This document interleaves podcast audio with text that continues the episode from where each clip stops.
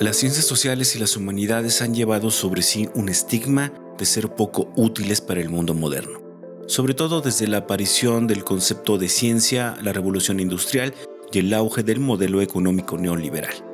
Muestra clara de esto es la adaptación de las currículas universitarias a las necesidades del mercado en las últimas décadas. Esto ha propiciado que las disciplinas sociales humanísticas queden relegadas o no se vuelvan una prioridad en un modelo que requiere mucha producción y poca reflexión. Sin embargo, estas mismas disciplinas se han encargado de hacer notar que este mismo modelo, lejos de distribuir sus bondades, ha remarcado las desigualdades y con esto desatado otro tipo de problemáticas sociales. La pandemia de COVID-19 en el 2020 puso énfasis en la crisis por la que atraviesa nuestro modelo civilizatorio. Por eso vale la pena preguntarse o replantear el papel e importancia de las ciencias sociales y las humanidades en un mundo hipertecnologizado, de metaversos en donde los algoritmos nos imponen el ritmo de vida. ¿De dónde saldrán las nuevas ideas y utopías? En este especial de Entre Voces charlaremos con dos coordinadores de programas docentes de El Colsan que tienen convocatorias abiertas. Hablaremos sí sobre los términos de estas convocatorias, pero principalmente haremos una reflexión sobre lo pertinente que se vuelve el pensamiento social y humanista en medio de estos cambios y crisis de paradigmas que creíamos inamovibles. Proyectos audiovisuales del Colegio de San Luis y Radio Universidad. Abren un canal para comunicar el impacto de las ciencias sociales y las humanidades en San Luis Potosí y el país. De lo local a lo global, de lo pasado a lo futuro. Ya comienza Entre Voces.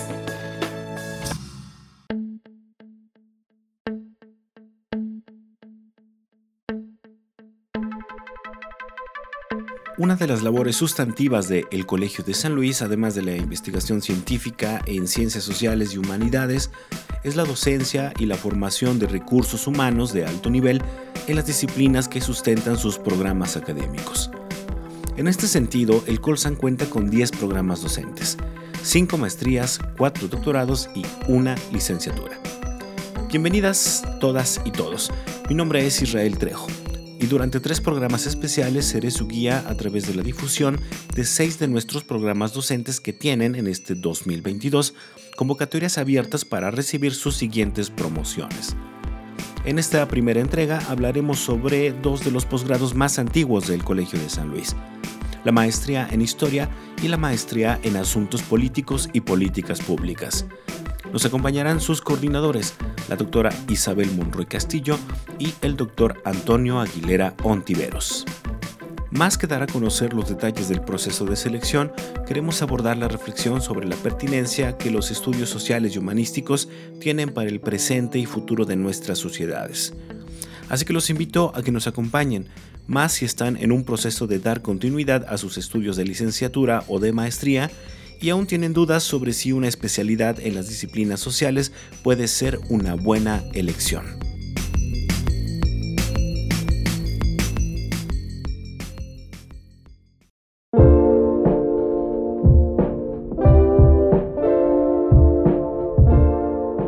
Maestría en Historia del Colegio de San Luis es un posgrado importantísimo porque nace justo a la par de nuestra institución apenas unos meses después de su inauguración. Aunque podríamos decir que se venía fraguando desde la institución que es antecedente directo de El Colsan, me refiero al Centro de Investigaciones Históricas. Es importante además porque en un amplio sentido, este posgrado junto a nuestro centro de investigación es el encargado de devolverle cierto protagonismo a las humanidades y a las ciencias sociales en las aulas universitarias y espacios académicos de nuestra ciudad y del Estado.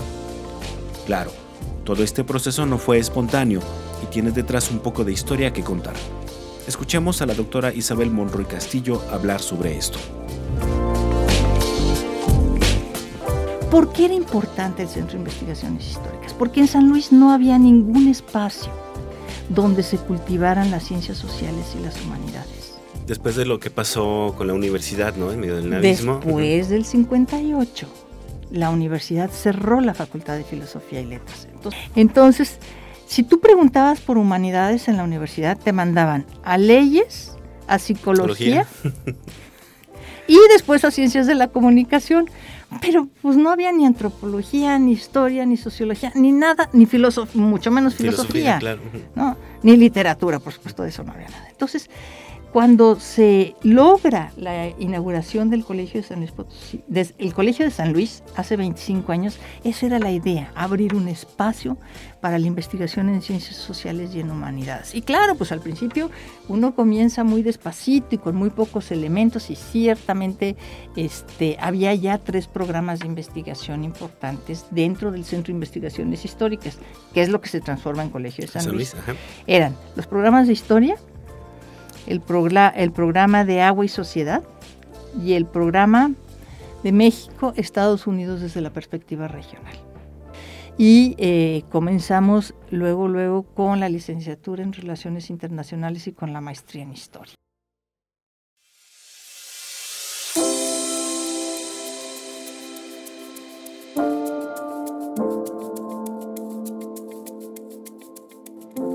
Este sentido, la maestría en historia del Colegio de San Luis se presenta como uno de los primeros espacios a finales del siglo XX dedicado a la profesionalización de la práctica historiográfica en el Estado, algo que sin duda no es poca cosa. Mira, más o menos podemos hablar que a raíz de los años 70 del siglo XX, eh, es cuando comienza a haber como una mayor proliferación de los estudios eh, de historia regional. ¿sí? Con muy distintos grados, muy disparejos y todo. Pero si uno quiere realmente tener investigación histórica de calidad, hay que desarrollar, desarrollarlo profesionalmente. Todo el mundo dice que es muy fácil escribir historia. Ajá. Pues no, resulta que no. Hay una serie de eh, reglas, lineamientos, una metodología muy específica para hacer trabajo de investigación histórica. Y, o sea, vamos a decir, para mí me resulta apasionante porque me gusta muchísimo. Pero igual te podría decir de cada una de las disciplinas que se cultivan en el colegio, son apasionantes. Si te gusta, no, pues vas a ser una persona muy feliz dentro de esas disciplinas. Y en el caso de la historia, así es. Ahora, no se trata de contar lo que pasó nada más. Se trata de entender por qué estamos en, actualmente como estamos y cuáles son las circunstancias regionales que han propiciado ese estado de las cosas, cómo ha sido la vinculación con la federación y cómo desde las regiones se ha generado la idea del país y la unidad nacional. Claro. Entonces, no es algo que viene del centro para las regiones, es al contrario, va de las regiones hacia el centro. Y además, como dicen, no nada más es eh, acaparar el dato, sino también generar reflexión con, el, Por supuesto, es generar la reflexión, la información y ayudar a entender los procesos. Porque no es nada más, o sea, tú puedes encontrar varios datos que te pueden permitir vislumbrar un proceso, pero no es todo. Entonces, hay que saber de qué manera van unidos esos acontecimientos para darle la inteligibilidad propia del proceso y cómo hacer que otras personas entiendan y comprendan su pasado. Como ya lo mencionamos, el nacimiento del Colegio de San Luis y de su maestría en historia hace dos décadas pues marcan un hito de la profesionalización historiográfica en el estado de San Luis Potosí. Pero la disciplina y sus prácticas han ido cambiando desde entonces, lo que impone nuevos retos pero también nuevas oportunidades para los historiadores. Bueno, tú estás hablando aquí de algo que no está tan sencillo porque es un, ah, ¿cómo te diré? Es un cambio generacional brutal es una ruptura de eh, paradigmas, es la apertura de nuevos hitos y esto se, mm, revela en lo que tú has mencionado. ¿Cómo interviene el mundo de la tecnología en la investigación histórica? Pues obviamente que interviene de muchísimas maneras, porque ahora tienes eh, accesibilidad a documentación que posiblemente no tendrías manera de estar cerca de ella porque estás a 10.000 kilómetros de distancia. ¿no? Pero no es lo mismo ver un documento digitalizado que tener el documento en tus manos. ¿Por qué? Porque el papel y la tinta tienen mucho que decir y eso no se aprecia en una imagen digitalizada, desgraciadamente. las sensaciones dicen también mucho de la historia, ¿no? Claro, claro. O sea, el ver eh, cómo, cómo están organizados los legajos de un fondo documental, qué viene antes y qué viene después, es algo extraordinario y eso no te lo dan las imágenes digitales tampoco. Si tú quieres saber realmente qué pasó, o bueno, tratar de entender mejor qué sucedió, tienes que leer mucho. No solamente el documento A que dice que Juan de las Cuerdas hizo tal. No, o sea, tienes que leer para atrás y para adelante, para enfrente, qué hay, qué hay, qué hay, qué hay a los lados para tratar de entender todo este, todo este universo. Entonces, ahora que tú me hablas de las redes sociales, bueno, las redes sociales es otro aspecto de nuestra vida social y cultural que no ha sido muy bien trabajado. Son inmediatas, son volátiles, son fugaces y este, son de difícil registro, porque no es muy fácil guardar las imágenes de, eh, de las redes sociales. ¿Quién va a archivar todos los twitters que recibe? Pues no, nadie. Y precisamente el trabajo de un historiador se basa en el registro de todas esas cosas. Entonces, ¿cómo le haces?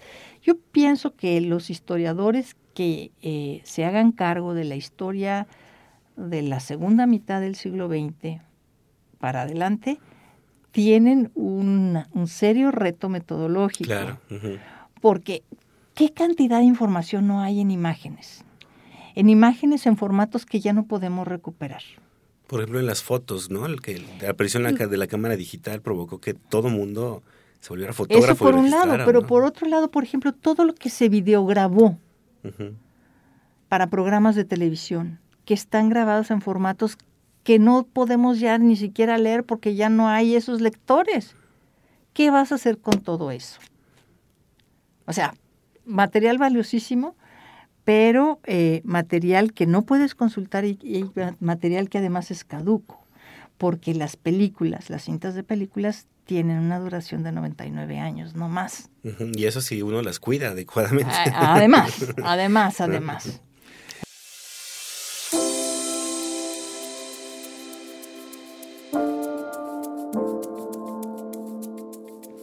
Estos mismos retos que menciona la doctora Isabel Monroy Castillo abren en sí nuevas posibilidades temáticas y profesionales que justifican la permanencia e importancia de la reflexión histórica y por ende también la pertinencia e importancia de los historiadores.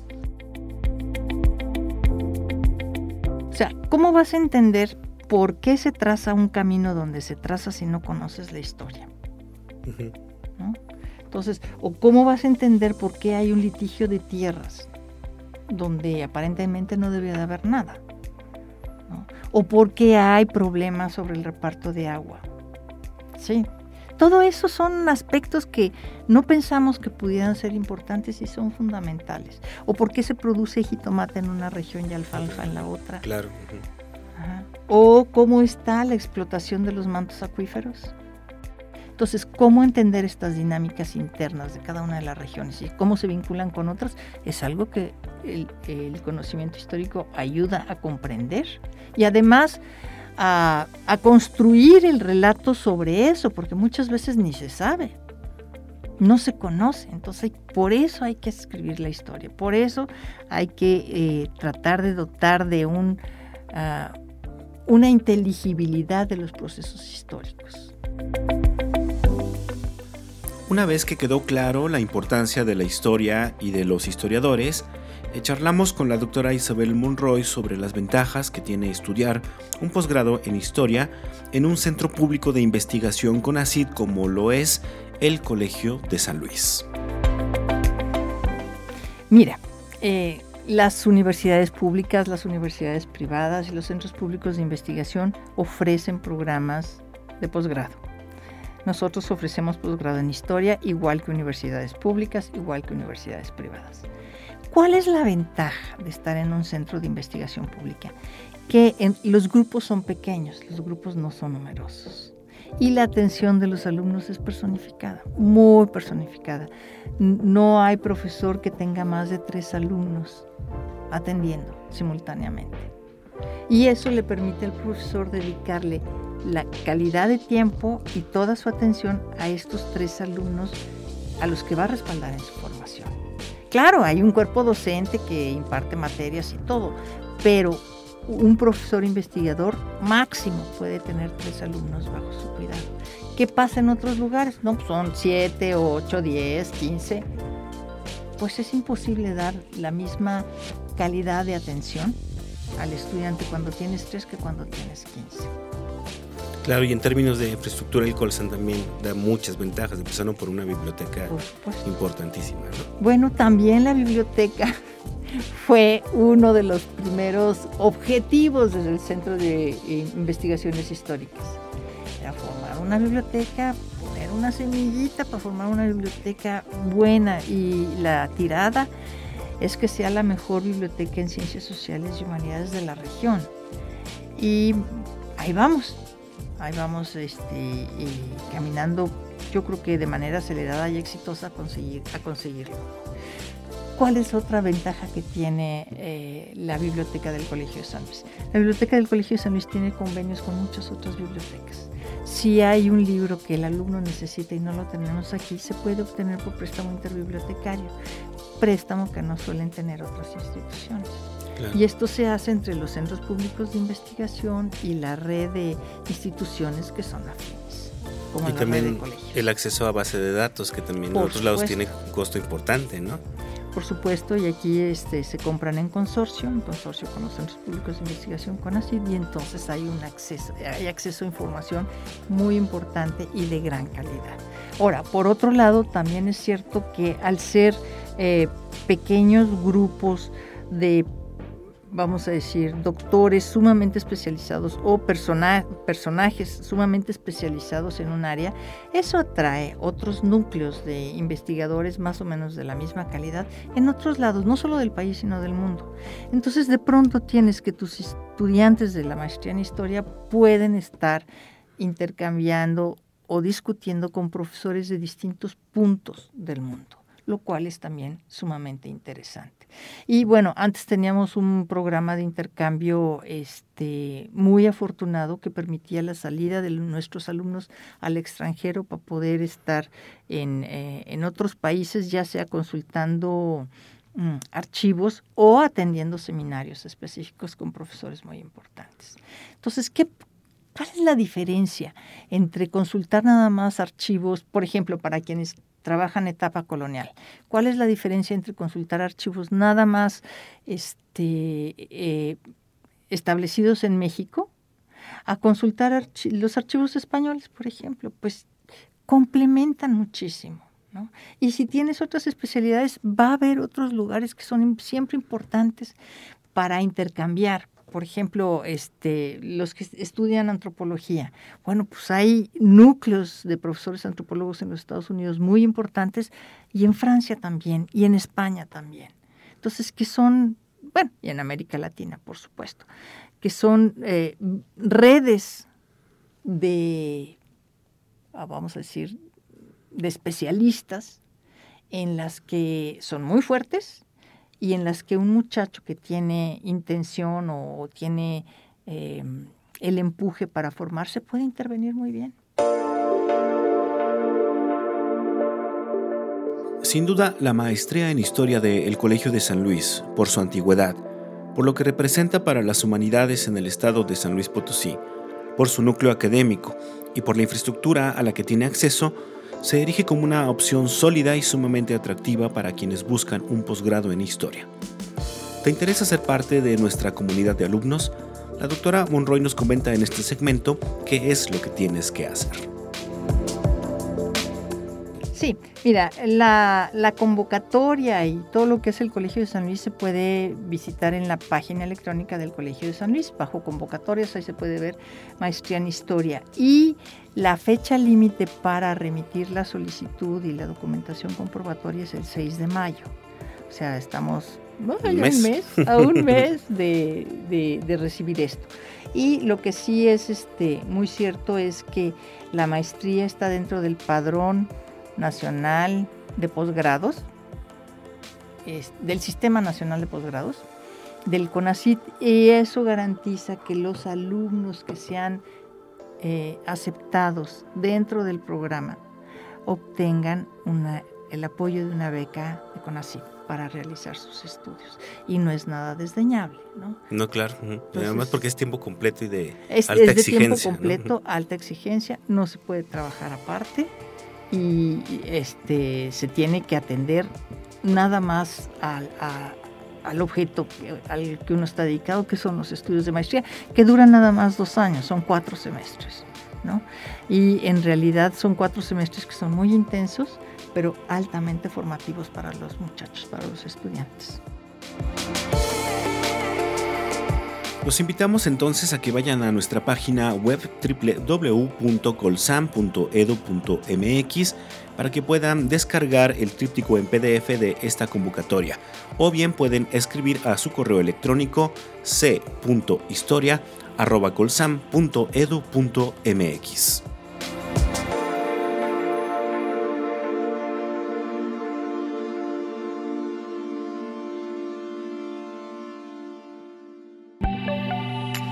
Estás escuchando Entre Voces, el programa de radio del Colegio de San Luis.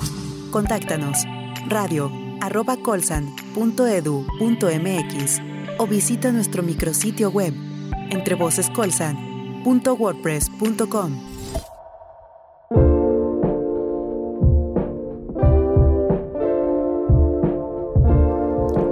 Estamos de regreso en esta entrega especial de Entre Voces, el espacio de comunicación de las ciencias sociales y las humanidades de el Colegio de San Luis, que estamos dedicando a las convocatorias abiertas de los posgrados en este 2022. Hoy estamos hablando particularmente de la maestría en historia y de la maestría en asuntos políticos y políticas públicas. Mi nombre es Israel Trejo, me da mucho gusto que sigan con todos nosotros. Ya relatamos un poco la historia del nacimiento del Colegio de San Luis a finales de los años 90 del siglo XX. Junto a este centro de investigación nacieron también sus dos primeros programas docentes. La maestría en historia, coordinada por el programa de historia, y de la cual hablamos ya en el primer segmento del programa. Y la licenciatura en Relaciones Internacionales, coordinada por el entonces programa México-Estados Unidos desde una perspectiva regional y de la cual nos encargaremos en una entrega futura. Sin embargo, como en todas las instituciones, los primeros años suelen ser de adaptación y pueden ocurrir algunos cambios. En este caso, el programa de México-Estados Unidos desde una perspectiva regional se transforma poco a poco en el programa de estudios políticos e internacionales. Este cambio responde a la coyuntura que vivía el país, un México que estaba cambiando rápidamente y que abría sus puertas a la transición democrática. Esto se reflejaba a modo de fractal en las entidades federativas. Por lo mismo, se volvió necesario formar cuerpos de investigadores en ciencia política que comenzaran a generar investigación y a tratar de comprender esta importante coyuntura. De ahí nace una primera maestría enfocada a la administración pública y políticas públicas, que después se transformaría también en lo que hoy conocemos como la maestría en asuntos políticos y políticas públicas. Este cambio permitió abrir las posibilidades de los estudiantes y egresados de este programa para generar conocimiento más pertinente de acuerdo a la diversificación de los actores políticos que requería el país. Hoy, en este especial, hablaremos precisamente de los alcances y posibilidades de esta maestría, que también tiene su convocatoria abierta para el 2022. Para esto, reproduciremos íntegramente la entrevista que realizamos con el doctor Antonio Aguilera Ontiveros, actual coordinador de este programa docente.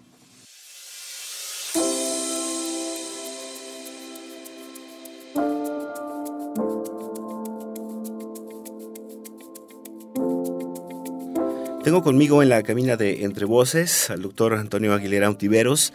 Él es el coordinador de la maestría en asuntos políticos y políticas públicas que también en este 2022 pues tiene abierta su convocatoria para recibir a su próxima promoción y queremos invitarlo para platicar un poco eh, pues sobre esta convocatoria pero en particular sobre la maestría y el campo de la ciencia política en general como una posibilidad de eh, campo laboral y profesional para los jóvenes. Antonio, ¿qué tal? ¿Cómo estás? Bienvenido, gracias por acompañarnos. Muchas gracias Israel, muy buenos días. Y bueno, eh, como lo mencionaba Antonio, pues creo que, más que hablar propiamente de, la convocatoria que ya ha tenido salida su información a través de otros formatos en la misma página web, redes sociales, eh, sí quisiera hablar un poco más como de la disciplina, ¿no? Pero primero sí platícanos un poco cuál es el perfil de la maestría en asuntos políticos y políticas públicas, porque estamos acostumbrados a que hay posgrados dedicados a la ciencia política, y otros dedicados a la administración pública, por así decirlo, ¿no? O sea, a la praxis eh, como tal. Pero en este caso, ¿qué es la MAP? ¿Es, ¿Es una de estas dos posibilidades o es una mezcla de las dos? Bueno, Israel, las políticas públicas son parte de la ciencia política. Esta es una subdisciplina dentro de la ciencia política y pues realmente la maestría en asuntos políticos y políticas públicas aborda eh, muchos de los eh, asuntos políticos que tienen que ver con las políticas públicas. Si bien es cierto de que hay maestrías en ciencia política y maestrías en administración pública, nuestra maestría conglomera lo mejor de los dos mundos. Entonces, eh, sí es una mezcla de ciencia política con eh, políticas públicas eh, y pues precisamente tratamos de formar al estudiante para que sea un investigador. Nuestra maestría es en investigación, eh, orientada hacia la investigación y precisamente les damos herramientas, les damos los, perfiles específicos para que el estudiante pueda tener los elementos necesarios para poder realizar una investigación práctica, tanto en ciencia política como en política pública. Pero si tratamos de tomar en cuenta la convergencia de esto. Obviamente eh, tratamos de dar mucho énfasis hacia lo que viene siendo los métodos eh, analíticos, para que puedan desarrollar eh, unas buenas intervenciones en política pública, pero también la teoría politológica es importante en la maestría. Eh, y ya que nos mencionas esto, bueno, algo que le interesa mucho a quienes van a aplicar para algún posgrado o incluso para alguna licenciatura, pues tiene que ver ya con las posibilidades de aplicación de este conocimiento en el campo laboral, ¿no? En este caso y con estas dos posibilidades que manejas o, esta, o este gran abanico de posibilidades que ofrece la maestría, eh, más o menos cuáles serían los campos o, donde se puede desempeñar un politólogo que egrese de, este posgrado. Mira, principalmente nosotros esperamos que nuestros egresados ingresen a un doctorado. Eso es lo más eh, esperado por nosotros. Pero esto no implica que ellos no puedan desarrollarse en organizaciones de la sociedad civil o en eh, el gobierno. Tienen elementos para poderse insertar adecuadamente, ya sea en, en asociaciones de la sociedad civil o el gobierno. Pero sin embargo nosotros hacemos mucho énfasis hacia que ellos continúen su preparación profesional eh, precisamente para que tengan la posibilidad de entrar a un doctorado, ya sea en ciencia política, en ciencias sociales, eh, en específico, eh, bueno, más bien más abierto, en ciencia política en específico, o aún un doctorado en organizaciones, por ejemplo. Pueden ellos tener cabida en esto. Pero sin embargo, nosotros sí les damos los elementos necesarios para que puedan desarrollarse como analistas de políticas públicas. Entonces eh, tienen los elementos necesarios durante la maestría para poder desarrollarse en el campo laboral donde ellos eh, prefieran. Ahora que hablas precisamente de, este perfil de, analistas de políticas públicas y también un poco atendiendo al, punto de campos laborales emergentes, eh, por ejemplo, Toño, las redes sociales o los medios de comunicación, ¿no? Desde ahora están llenos de opinólogos en los noticieros, en algunos otros espacios, en las mismas redes hay esos famosos influencers que hablan sobre cosas de política. ¿Tú lo ves también como una posibilidad para los chicos que, salen de la maestría? Bueno, la crítica política y la ciencia política son diferentes, obviamente, ¿no? Eh, sí es cierto de que todos tenemos una opinión, muy específicamente con respecto a los problemas que surgen en el día a día en el acontecer nacional político.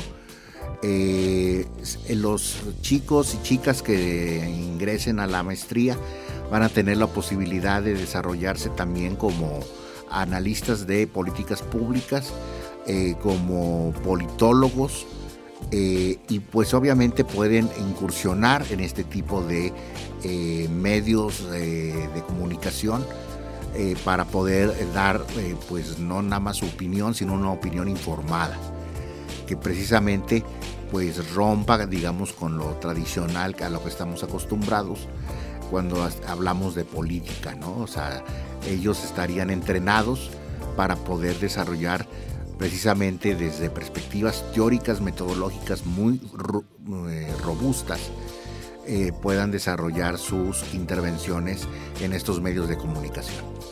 Y además es un medio ¿no? que tiene que ser ocupado precisamente por los por los humanistas, por los científicos sociales, porque sí, de pronto hay cada cosa por ahí. exactamente, exactamente. Pero bueno, volviendo un poco al tema de, la maestría, eh, ya lo mencionaste, es un posgrado dirigido a la investigación. Así es. Como tal, y además es un posgrado que se imparte en un centro público de investigación eh, con ACID, como es el caso del Colegio de San Luis. Eh, ¿Cuáles son las ventajas en este sentido, Toño, que te da precisamente estudiar un, un posgrado? en un centro de investigación donde digamos todos la planta docente pues se dedican a la investigación eh, en, diferentes campos de la política, ¿no? Claro, mira, eh, las ventajas que tendría la estudiante primero es de que hay un corpus eh, de académicos que está conformado por investigadores de alto nivel, alto desempeño, que pertenecen la mayoría al Sistema Nacional de Investigadores, y que eh, están realizando de manera cotidiana investigación eh, de frontera y aplicada eh, en el campo de las ciencias políticas y las políticas públicas. Otra ventaja es la gratuidad que tiene esta maestría. La maestría no cuesta nada, no cuesta, no hay colegiatura, no, no hay que hacer un pago eh, y bueno, con los nuevos cambios que el CONACYT nos está haciendo actualmente, el estudiante va a poder eh, concursar por una beca nacional directamente con CONACYT si es eh, aceptado en el programa de posgrado de la maestría en asuntos, en asuntos políticos y políticas públicas. Y en términos de infraestructura, bueno, ahorita por ejemplo con la pandemia, platicábamos antes de empezar la, la entrevista, que les fue muy bien, digamos, en, su, en, una modalidad en línea, casi obligados ahora por la pandemia de la maestría. Así es. Pero eh, platícanos un poco de eso, pero también cuenta un poco de la infraestructura del Colsan, que es un lugar, me parece a mí, bastante idóneo para que un estudiante pueda desarrollar un posgrado, ¿no? Estudios de posgrado. Sí, claro, mira, las instalaciones del colegio son de primera. Contamos con una gran biblioteca, con un gran acervo bibliográfico eh, tenemos eh, acceso a bases de datos muy importantes, bases de datos de texto completo que nos permite a nosotros profundizar en los tópicos que estemos investigando.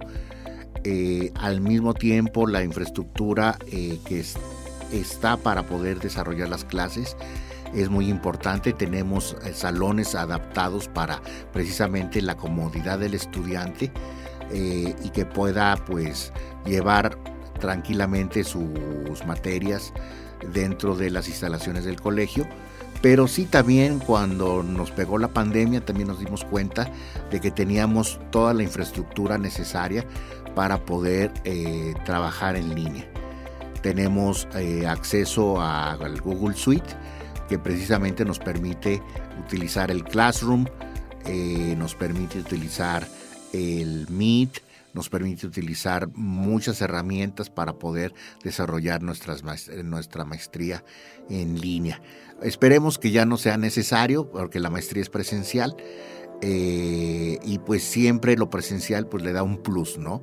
Eh, te formas, no nada más conoces a los profesores, sino que, los sino que conoces a tus compañeros, se crea un clima de camaradería que es importante eh, las instalaciones del colegio permiten precisamente que eh, haya ese tipo de interacción entre estudiantes. No nada más vienen a un aula, se meten, estudian y se van, sino que tiene el colegio espacios para que puedan desarrollarse adecuados espacios adecuados y también la biblioteca que es muy importante, es un recurso importantísimo porque precisamente hay un gran acervo de bibliografía en físico, pero también la biblioteca está capacitada para poder obtener eh, eh, bibliografía que esté en línea y que de repente pues salga de que hay que pagarla o algo así por el estilo. La biblioteca tiene una red muy extensa que puede permitir que se consiga el artículo sin necesidad de ir a pagar 40 dólares, por ejemplo, por un con un artículo que es de nuestro interés, ¿no? En alguna página de esas eh, como el Sevier o Taylor and Francis, cosas de ese estilo. La biblioteca tiene la capacidad de podernos conseguir los materiales.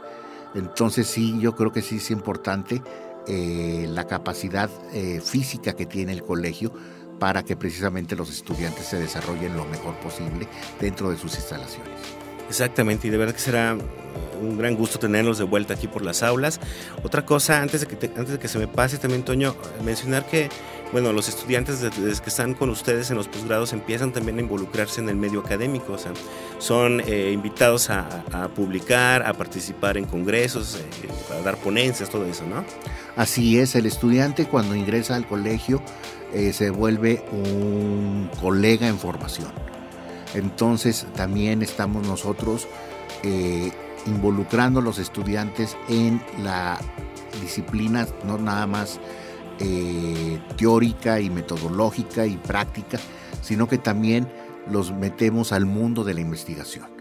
Entonces eh, los estudiantes eh, no están obligados, pero sí es, digamos, una buena práctica que sus tesis se conviertan en artículos publicables, en libros, en cuadernos de trabajo, eh, que eh, al mismo tiempo lo que están trabajando se convierta tal vez en una ponencia en algún congreso, ya sea nacional o internacional, eh, y precisamente los profesores del claustro o del núcleo académico básico están capacitados para poder insertar al estudiante de manera exitosa en estas buenas prácticas académicas.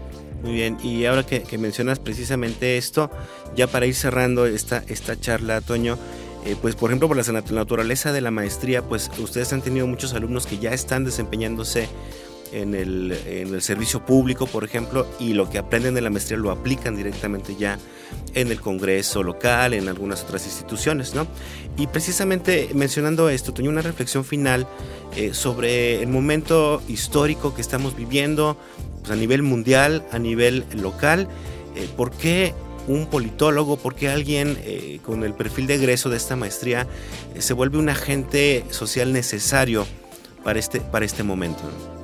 Bueno, el politólogo en sí es necesario para la reflexión por parte de la sociedad en su conjunto sobre problemas sociopolíticos muy complejos que actualmente están pues en la mira de todos, ¿no? O sea, eh, no es eh, para nada una eh, idea falsa que los, que los politólogos son importantes porque precisamente tienen la visión muy específica de los problemas de cómo los, escasos recursos que están disponibles se tienen que repartir entre toda la sociedad. En esto la ciencia política se parece a la ciencia económica, trabaja sobre esto, nada más que en la ciencia política pues es precisamente aquellos que detentan los elementos necesarios para poder coercionar a los demás, son los que imponen precisamente su voluntad, es decir, el poder. Y precisamente el politólogo está en capacidad de poder estudiar precisamente el poder. Al mismo tiempo, las, políticas públicas son inherentes a cualquier actividad que nosotros realicemos.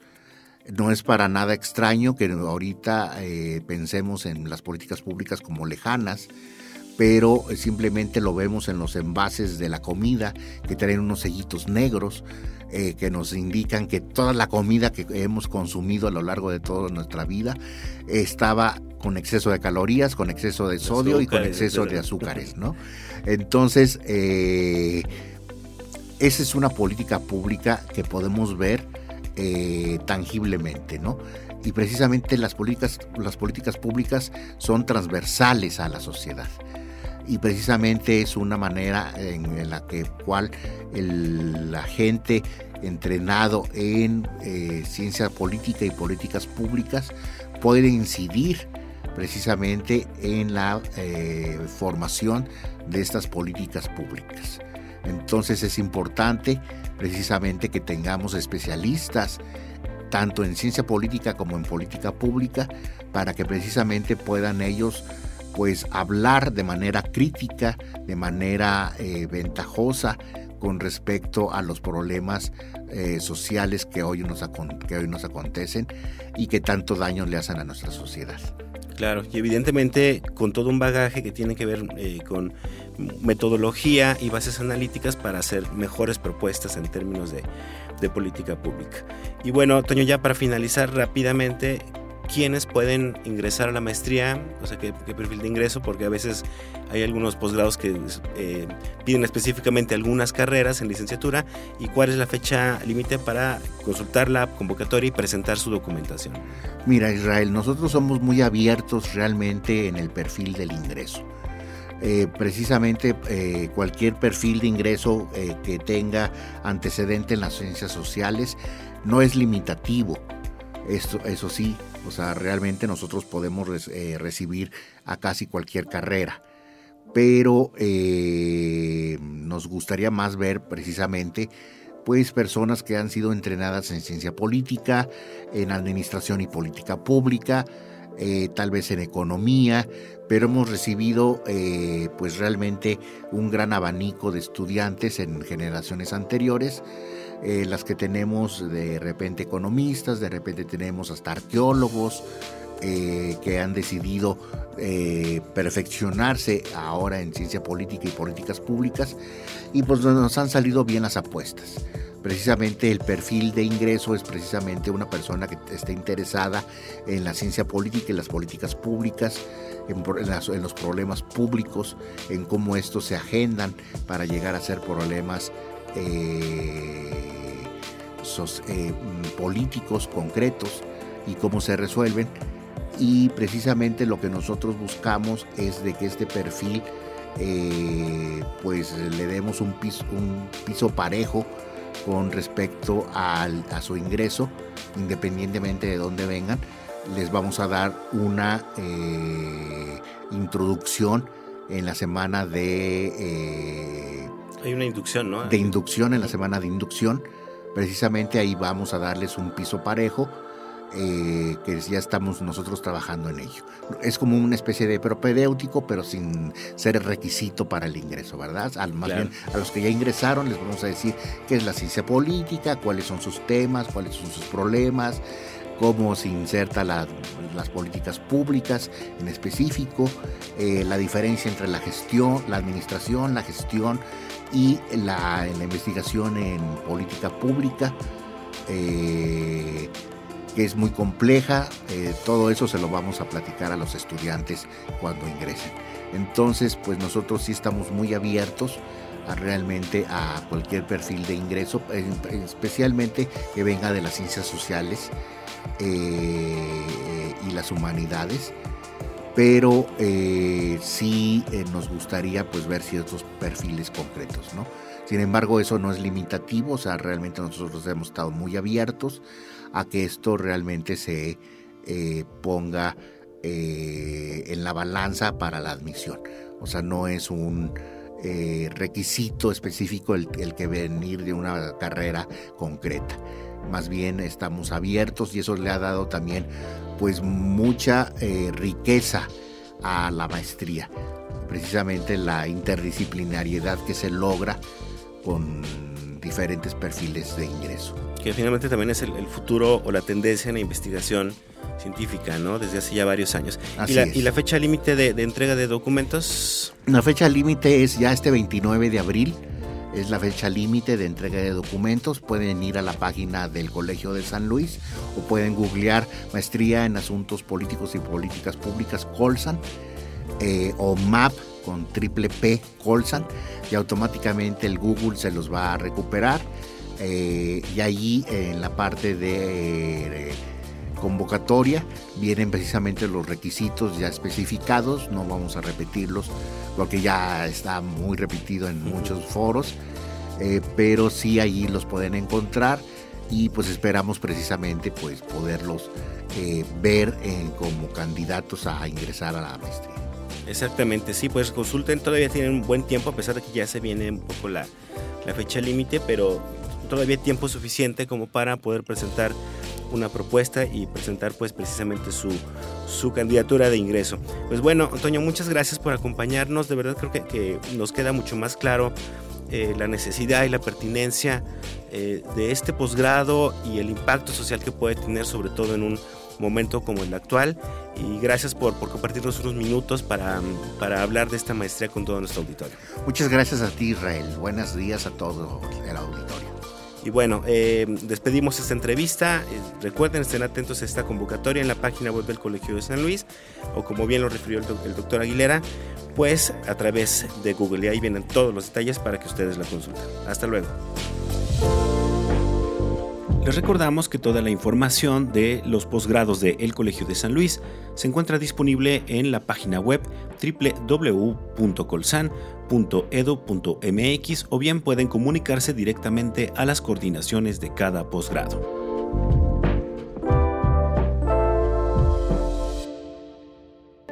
Proyectos audiovisuales del Colegio de San Luis y Radio Universidad abrieron un canal para comunicar el impacto de las ciencias sociales y las humanidades en San Luis Potosí y el país, de lo local a lo global, de lo pasado a lo futuro. Esto fue Entre Voces.